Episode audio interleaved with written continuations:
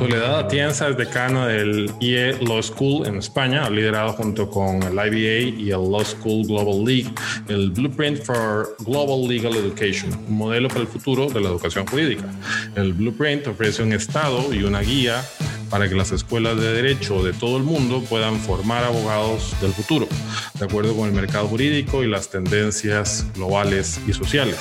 En este episodio del Talk hablaremos con Soledad sobre el estado de la educación jurídica y cómo repercute la globalización, la diversidad y la tecnología en la formación de los abogados a nivel mundial.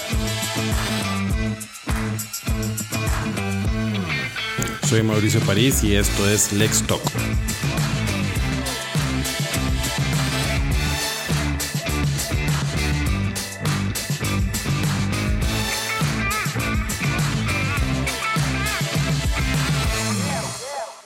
Lex Talk llega a ustedes gracias al auspicio de Master Lex.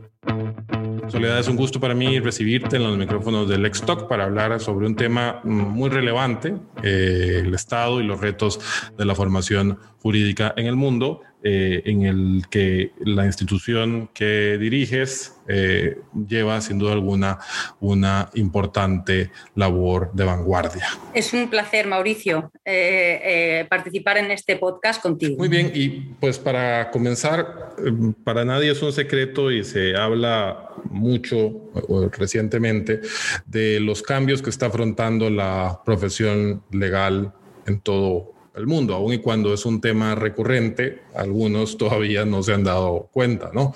Eh, ese camino de la cuarta revolución industrial que llevamos se cruzó además con el de una inusitada pandemia que ha generado una transformación radical en la vida de todas las personas en el último año y un poco más.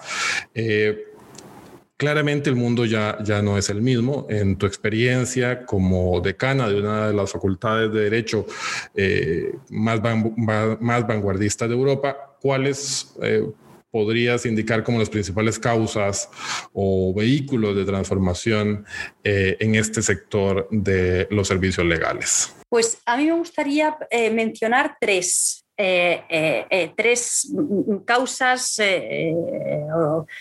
tres razones de transformación para el sector jurídico, que son la globalización, la transformación digital y, el talento.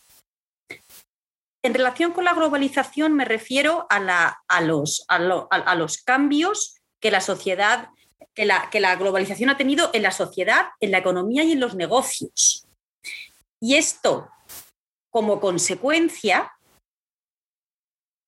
implica que los servicios jurídicos tienen que responder a esta globalización, porque las operaciones jurídicas, los asuntos jurídicos son cada vez más globales. Y además yo creo que esto afecta sin duda a la abogacía de negocios y a los grandes despachos de abogados, pero no solo a eso, también afecta a los, a los servicios jurídicos para las personas físicas y afecta de verdad en la misma medida a, a los grandes despachos, a los despachos medianos, a los despachos boutiques y a los abogados que ejercen de manera autónoma la abogacía. Porque, insisto, la, la, globalización lo que hace es que las dos partes de un contrato o de un acuerdo o de un asunto o de un litigio, cada vez más, una de ellas sea de una jurisdicción o de otra, cada una de ellas tenga una nacionalidad diferente, eh, eh, asuntos o contratos que están sometidos eh, a, un arbitraje internacional o que están sometidos a una jurisdicción internacional.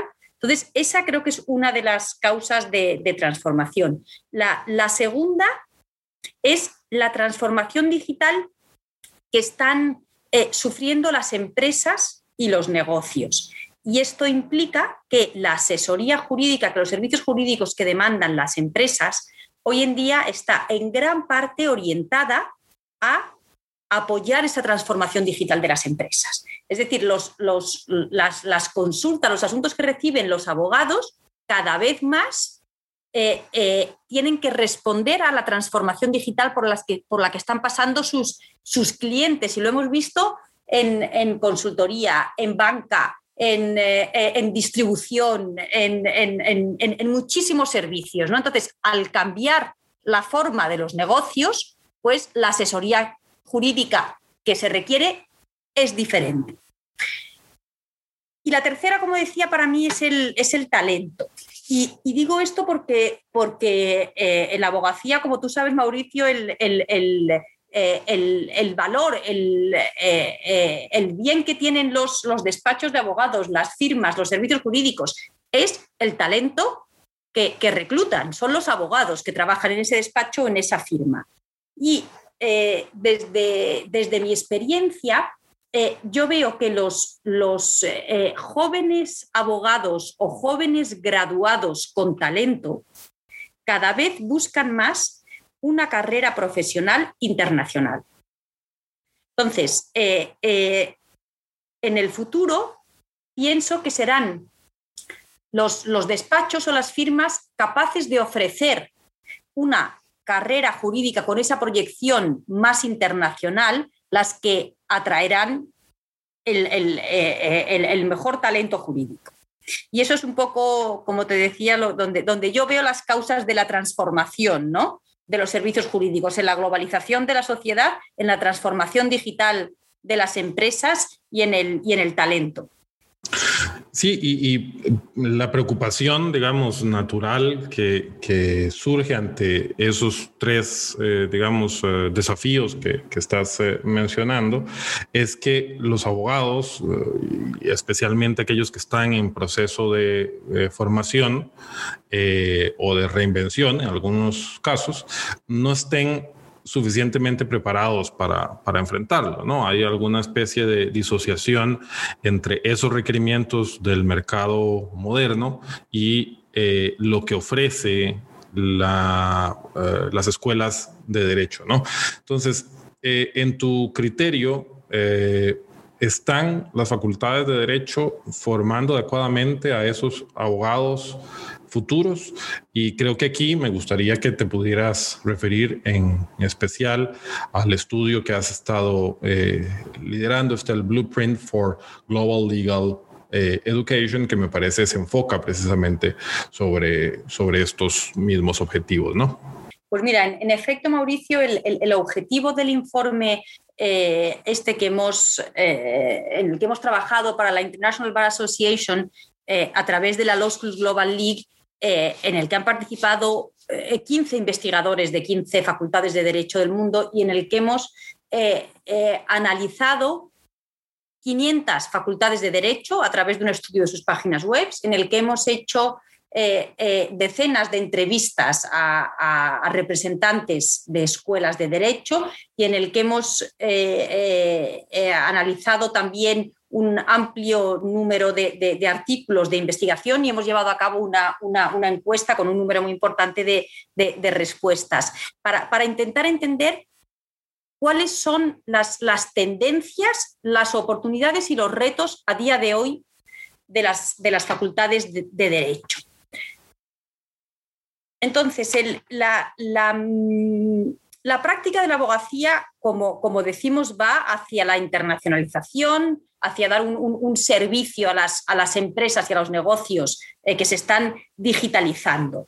¿Qué pasa con las facultades de derecho? Mm, a la vista de lo que nosotros hemos visto en este informe, las facultades de derecho están pensando sobre esto, están escribiendo sobre esto, están debatiendo sobre esto y hay cientos de artículos de investigación y hay ya muchos congresos eh, eh, de, universidades y de facultades de derecho alrededor de este tema.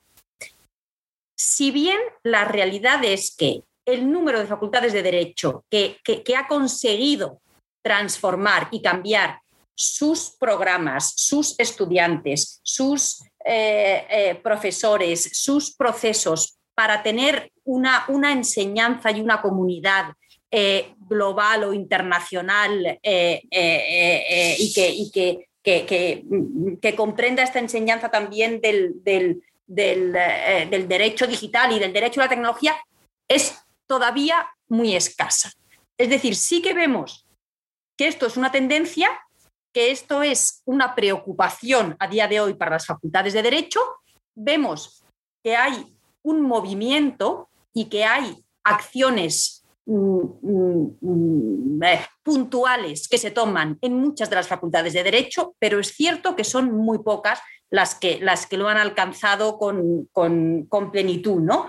Y una de las cosas más interesantes que hemos visto en este informe es cuáles son las razones, o sea, por qué no se ha llegado a esa total internacionalización, por ejemplo, de la, de la enseñanza del derecho. ¿no?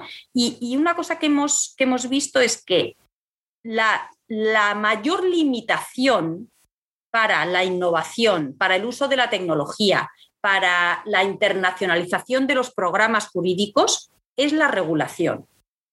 Y eh, me refiero a regulación en dos aspectos. Por una parte, la regulación del acceso a la profesión de la abogacía y por otra parte, la regulación académica. La primera se refiere a la, la regulación local para acceder a la abogacía en los diferentes países.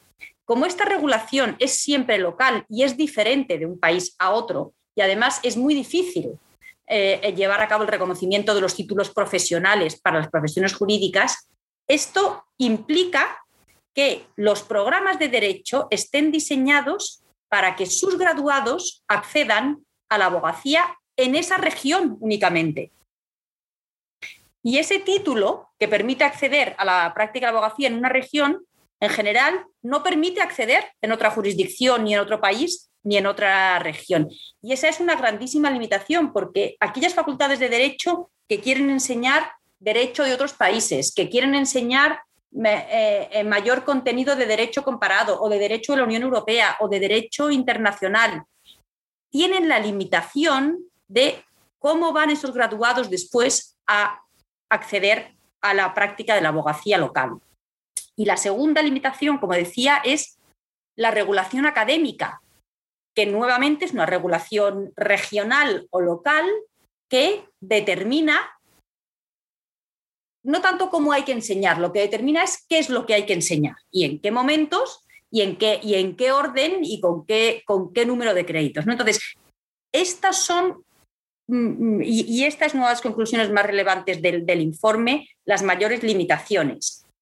Ahora bien, estas son las limitaciones, pero aún así existen oportunidades. Y existen oportunidades primero porque, porque, porque en algunas facultades de derecho ya es una realidad y lo es en algunas facultades de derecho en Estados Unidos, en Inglaterra, en Holanda, en, España, la nuestra, digo la nuestra porque, porque es la que mejor conozco, ¿no?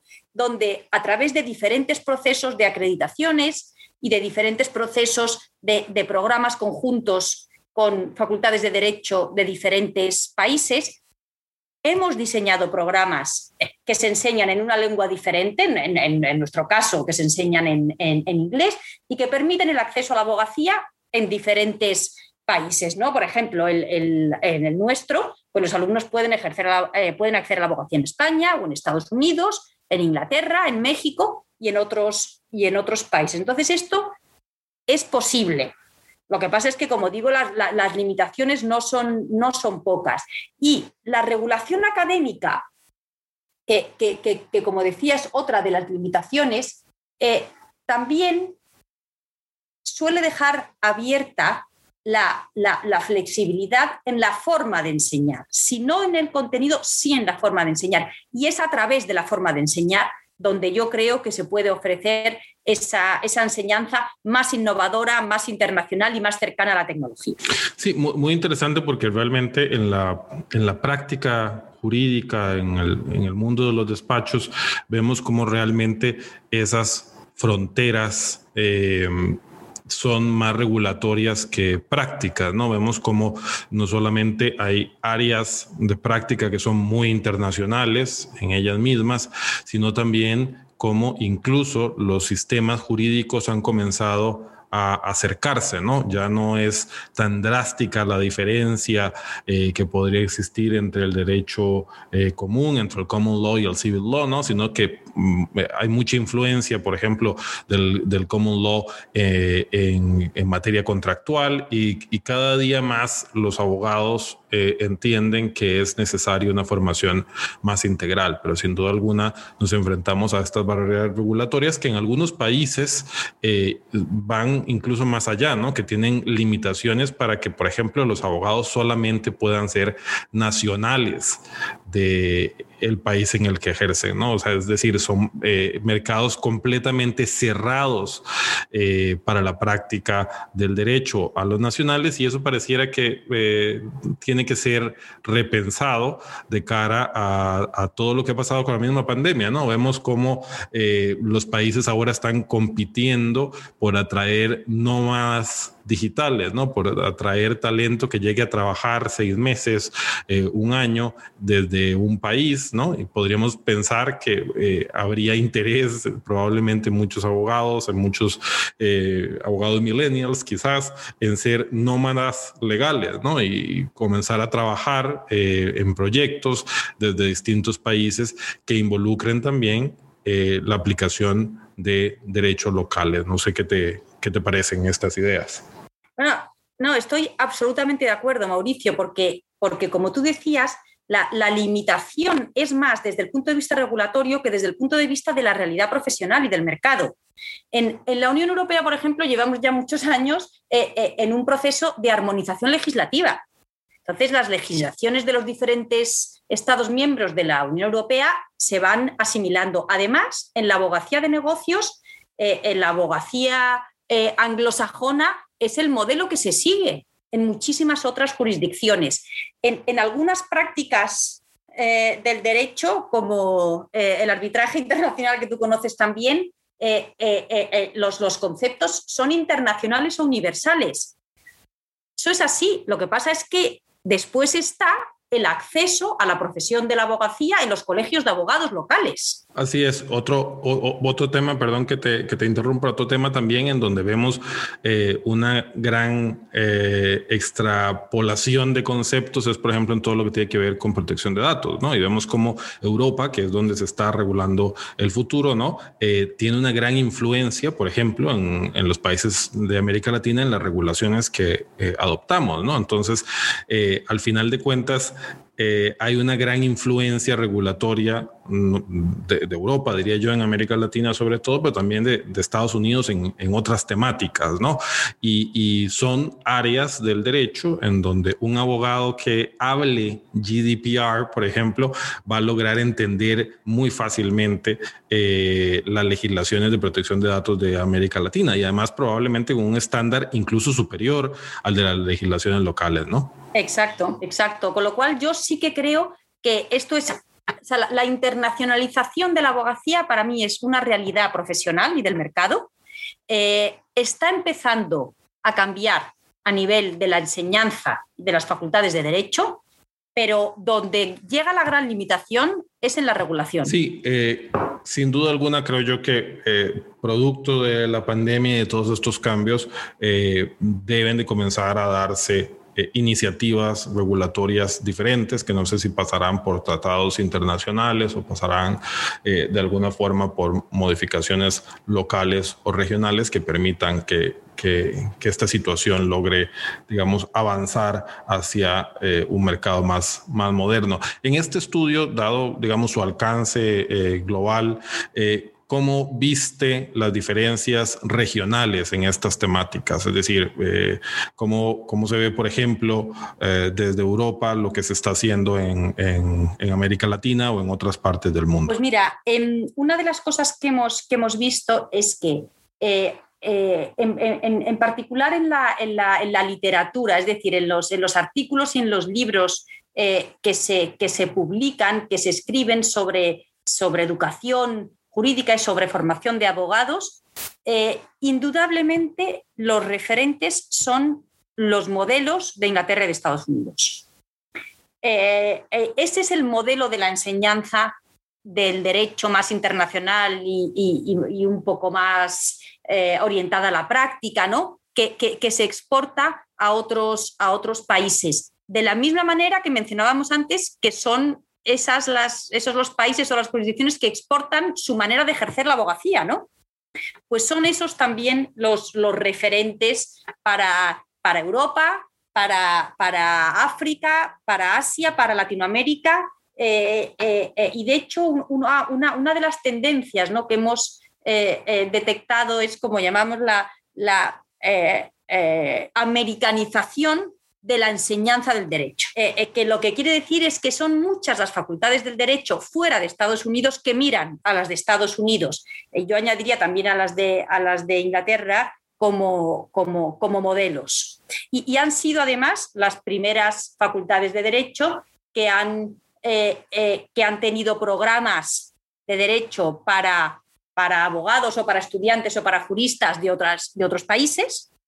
Eh, una de las ventajas que tienen, por supuesto, es su idioma, el idioma de la enseñanza, pero otra, como decía, es que, representan a, jurisdicciones cuyos sistemas jurídicos son eh, eh, claves para la abogacía de negocios más allá de sus propios países, ¿no? Sí, sin duda alguna muy, muy interesante. Otro, otro elemento que me llamó la atención en el informe es el elemento de la diversidad, eh, que vemos que también ha permeado mucho el mundo corporativo. La mayoría de las empresas eh, multinacionales en el mundo hoy día tienen políticas eh, de diversidad y de sostenibilidad también. Pareciera lógico que los, que los abogados, no solo del futuro, sino del presente también, deberíamos de tener una eh, noción muy arraigada sobre la justicia social, la defensa de los derechos eh, humanos y, el componente, desde luego, de, diversidad, pero eh, la realidad no siempre refleja esos, esos compromisos, ¿no? en tu criterio, ¿cómo puede contribuir la formación jurídica en la lucha por la inclusión y la, y la diversidad? ¿Cuál debería ser el rol de los eh, profesionales en derecho precisamente en estos temas, en la lucha contra la discriminación eh, y la violencia contra las minorías. Mm, yo creo, Mauricio, que, que el, eh, o sea, impulsar la, la, diversidad y la, y la inclusión en el sector jurídico corresponde tanto al sector profesional como al sector académico y de la enseñanza.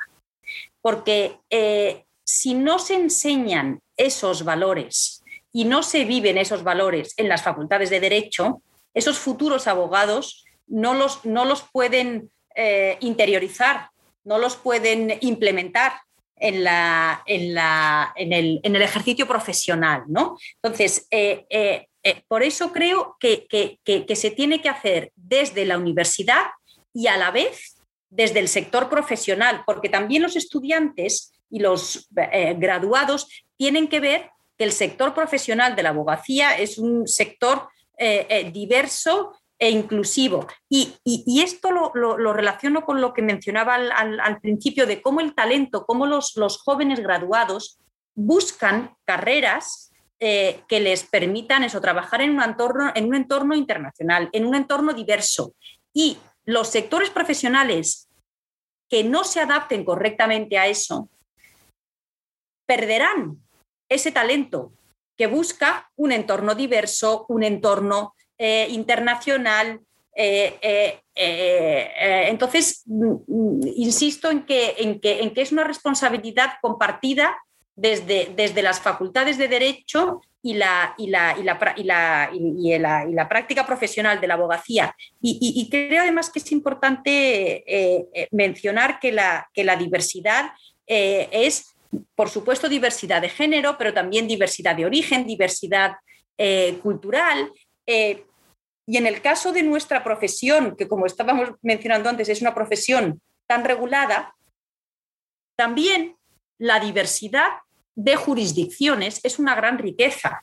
Es decir, eh, estudiantes o graduados o abogados de diferentes países que además conozcan el derecho de diferentes países y que además puedan estar colegiados en diferentes jurisdicciones. Esto es una gran riqueza para nuestra, para nuestra profesión. ¿Y esto qué exige? Esto exige un gran esfuerzo por parte de las facultades de Derecho para poder ofrecer ese tipo de formación a los estudiantes y exige que el sector profesional valore y reconozca esa diversidad en la formación que han recibido los estudiantes. Otro tema que eh, quisiera mencionarte es el, el, tema relacionado con la alfabetización digital y, el acceso a Internet en nuestra profesión.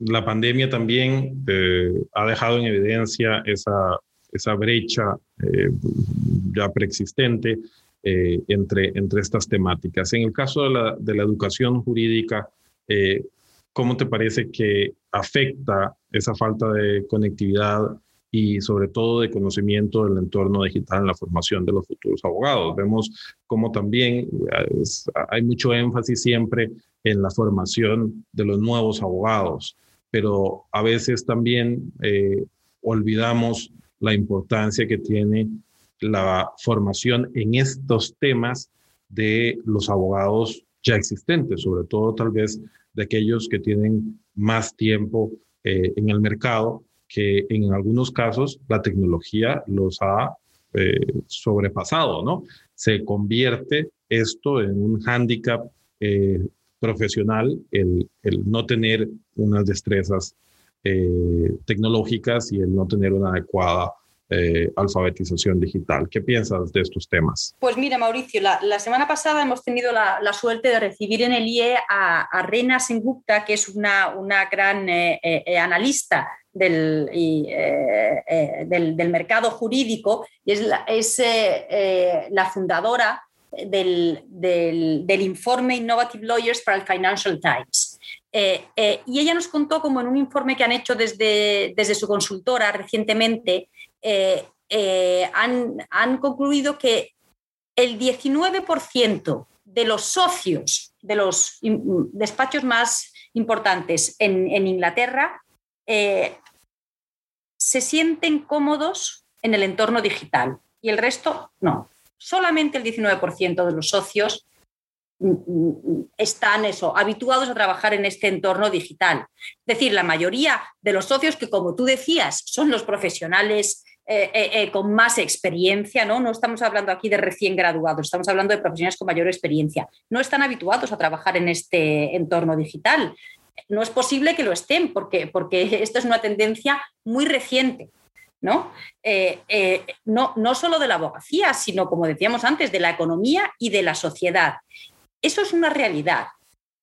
Pero yo, yo soy optimista, Mauricio, porque porque eh, eh, además nuestra, nuestra profesión, la profesión de la abogacía, es una profesión intelectual para la cual hay que estar siempre estudiando y no hay ningún gran jurista ni gran abogado que no siga estudiando hasta, hasta el final de su carrera profesional. Entonces, eh, tanto el uso de herramientas digitales y tecnológicas como los, los, los los, conflictos o los asuntos o las operaciones derivadas de la transformación digital de las empresas que necesiten un servicio jurídico eh, eh, diferente, es algo que se aprende, que se aprende y que está absolutamente al, alcance de las capacidades de los, de, los, de los, abogados, de los de más experiencia y de los de menos experiencia. Lo que, lo que hace falta es reconocer esa, necesidad de formación y encontrar eh, eh, la formación adecuada para cada, para cada nivel y para cada momento, ¿no? Sí, eh, pero digamos que es interesante cómo estos abogados que nacimos, digamos, analógicos, y en algunos casos hemos logrado migrar a ser abogados digitales, ¿no? realmente es difícil para, para algunos, en algunos supuestos, encontrar esa formación. Entonces lo que se hace es suplir esas deficiencias, generalmente incorporando eh, abogados digitales que los suplan ¿no? en, esos equipos, en esos equipos de trabajo. Eh, decían en, un congreso hace, hace unos meses en, en, broma que en el momento en el que los socios de los grandes despachos aprendieran a convertir documentos de Word eh, a PDF por ellos mismos, iba a haber un gran desempleo en los despachos. Eh, ¿cómo, ¿Cómo crees que, se da esa dinámica de, trabajo eh, entre abogados analógicos y abogados digitales? ¿Y cuáles son esas destrezas esenciales que hacen que un abogado pueda considerarse un abogado digital? Mira, yo, yo creo que hay, que hay que trabajar en, las dos, en los dos frentes. Primero, contratar abogados que tengan esas, esas capacidades, desde luego, pero también los abogados eh, analógicos tienen que aprender la, transformación. Y, como te decía, es que eh, eh, la mayoría de los abogados han aprendido otras cosas y siguen aprendiendo otras cosas. Entonces, eso se puede aprender y se puede uno habituar. Y para mí hay tres, hay tres niveles diferentes. Y esto es lo importante, Mauricio, porque, porque creo que lo interesante es que cada uno vea cuál es el nivel que le interesa y cómo puede adquirir esas, esas capacidades. ¿no? Hay un nivel eh, que es la tecnología, que es utilizar las herramientas tecnológicas que son para, para el trabajo, que pueden ser para la, abogacía o para otras eh, eh, profesiones, ¿no? Y, ahí se puede además profundizar más o, quedarse en un nivel introductorio de, de, pues no sé, de, herramientas de, de, uso de bases de datos más o menos eh, eh, complejas, de, herramientas de comunicación, de, conocimientos de programación, de introducción a la tecnología, pero eso, como digo, es común a las distintas profesiones, pero son las herramientas que se utilizan hoy en día a nivel profesional y es necesario poder manejarlas. Después hay un nivel diferente que es el uso de la tecnología para servicios jurídicos. Entonces, ¿cuáles son las eh, herramientas que se están diseñando y que se están testando a día de hoy en el, en el mercado? ¿Cuáles son las, las eh, eh, herramientas que utilizan las Big Four? ¿Cuáles son las que utilizan los, los grandes despachos anglosajones? ¿Cuáles están diseñando en los, en los centros de investigación de las universidades en Australia, por ejemplo, que hacen un gran, un gran trabajo en este sentido, ¿no? O sea, ¿cuál, ¿cuál es eso? La tecnología adecuada y la más innovadora para, para que los servicios jurídicos sean más eficientes. Y ese para mí es un nivel diferente. Y a lo mejor no todos los abogados necesitan esto, a lo mejor esto lo necesitan los abogados que toman las decisiones sobre qué herramientas se van a implementar en esa firma o no. Y después hay un tercer nivel que es el, el derecho de la tecnología o derecho digital. Y a mí me parece que esto es muy interesante, muy complejo y muy sofisticado. Pero esta es la realidad. Y esto vuelvo a, los, al, al, inicio de la conversación, a la transformación que están pasando las empresas y los negocios y la sociedad hacia esa digitalización, que en consecuencia exige un un servicio jurídico diferente, porque los problemas que tienen las empresas ahora están relacionadas con esa transformación hacia la digitalización, porque las empresas ahora venden online, eh, eh, eh, producen de una manera diferente, quieren utilizar los datos de una manera diferente y el servicio jurídico que, le, que le piden a sus abogados es para dar respuesta a eso. Entonces, ahí sí que hay un trabajo jurídico intelectual muy profundo que tienen que hacer los abogados, porque los pleitos eh, eh, eh, o los arbitrajes que tú conoces también debaten temas sobre la tecnología y la digitalización de las empresas, porque los contratos tienen que, que responder a una situación diferente de las, de las diferentes partes, ¿no? Y porque las disputas ante los tribunales responden muchas veces también a, conflictos que han surgido de esta digitalización. ¿no? Entonces, creo que son tres niveles diferentes. Uno es el uso de las herramientas de la tecnología para ejercer una profesión en la actualidad. Otra es las herramientas de la tecnología para el uso exclusivo de los servicios jurídicos y para que eh, eh, pueda hacerse una, una, oferta de servicios jurídicos más, más eficaz. Y, el tercero es eh, el derecho de contratos, el derecho fiscal, el derecho mercantil, el, el, derecho procesal, o sea, todas las ramas del derecho orientadas a dar respuesta a los problemas de la sociedad y de la mayoría de las empresas hoy en día que están transformándose hacia, hacia la digitalización.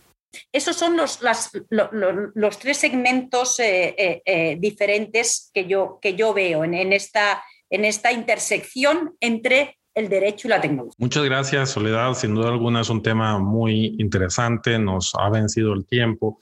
Quisiera agradecerte muchísimo tu, tu tiempo en conversar eh, con nuestra audiencia y además invitarte a que puedas acompañarme en algún otro episodio sobre estos temas tan interesantes en un futuro cercano. Ha sido un placer, Mauricio. ¿Eh? Eh, conversar contigo sobre estos temas de, de digitalización y de transformación del sector jurídico.